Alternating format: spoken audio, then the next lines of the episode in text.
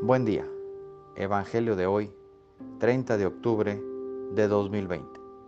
Mi nombre es Ignacio Salinas. Pertenezco a la Iglesia San Patricio del Ministerio de Estudio Bíblico Nazarenos Católicos. Del Santo Evangelio según San Lucas, capítulo 14, versículos del 1 al 6. Un sábado, Jesús fue a comer en casa de uno de los jefes de los fariseos y estos estaban espiándolo.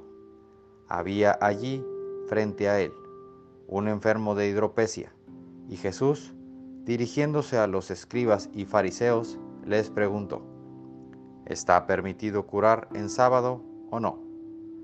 Ellos se quedaron callados. Entonces Jesús tocó con la mano al enfermo, lo curó y le dijo que se fuera. Y dirigiéndose a ellos les preguntó, si a alguno de ustedes se le cae en un pozo su burro o su buey, no lo saca enseguida, aunque sea sábado. Y ellos no supieron qué contestarle. Esta es palabra de Dios. Gloria a ti, Señor Jesús.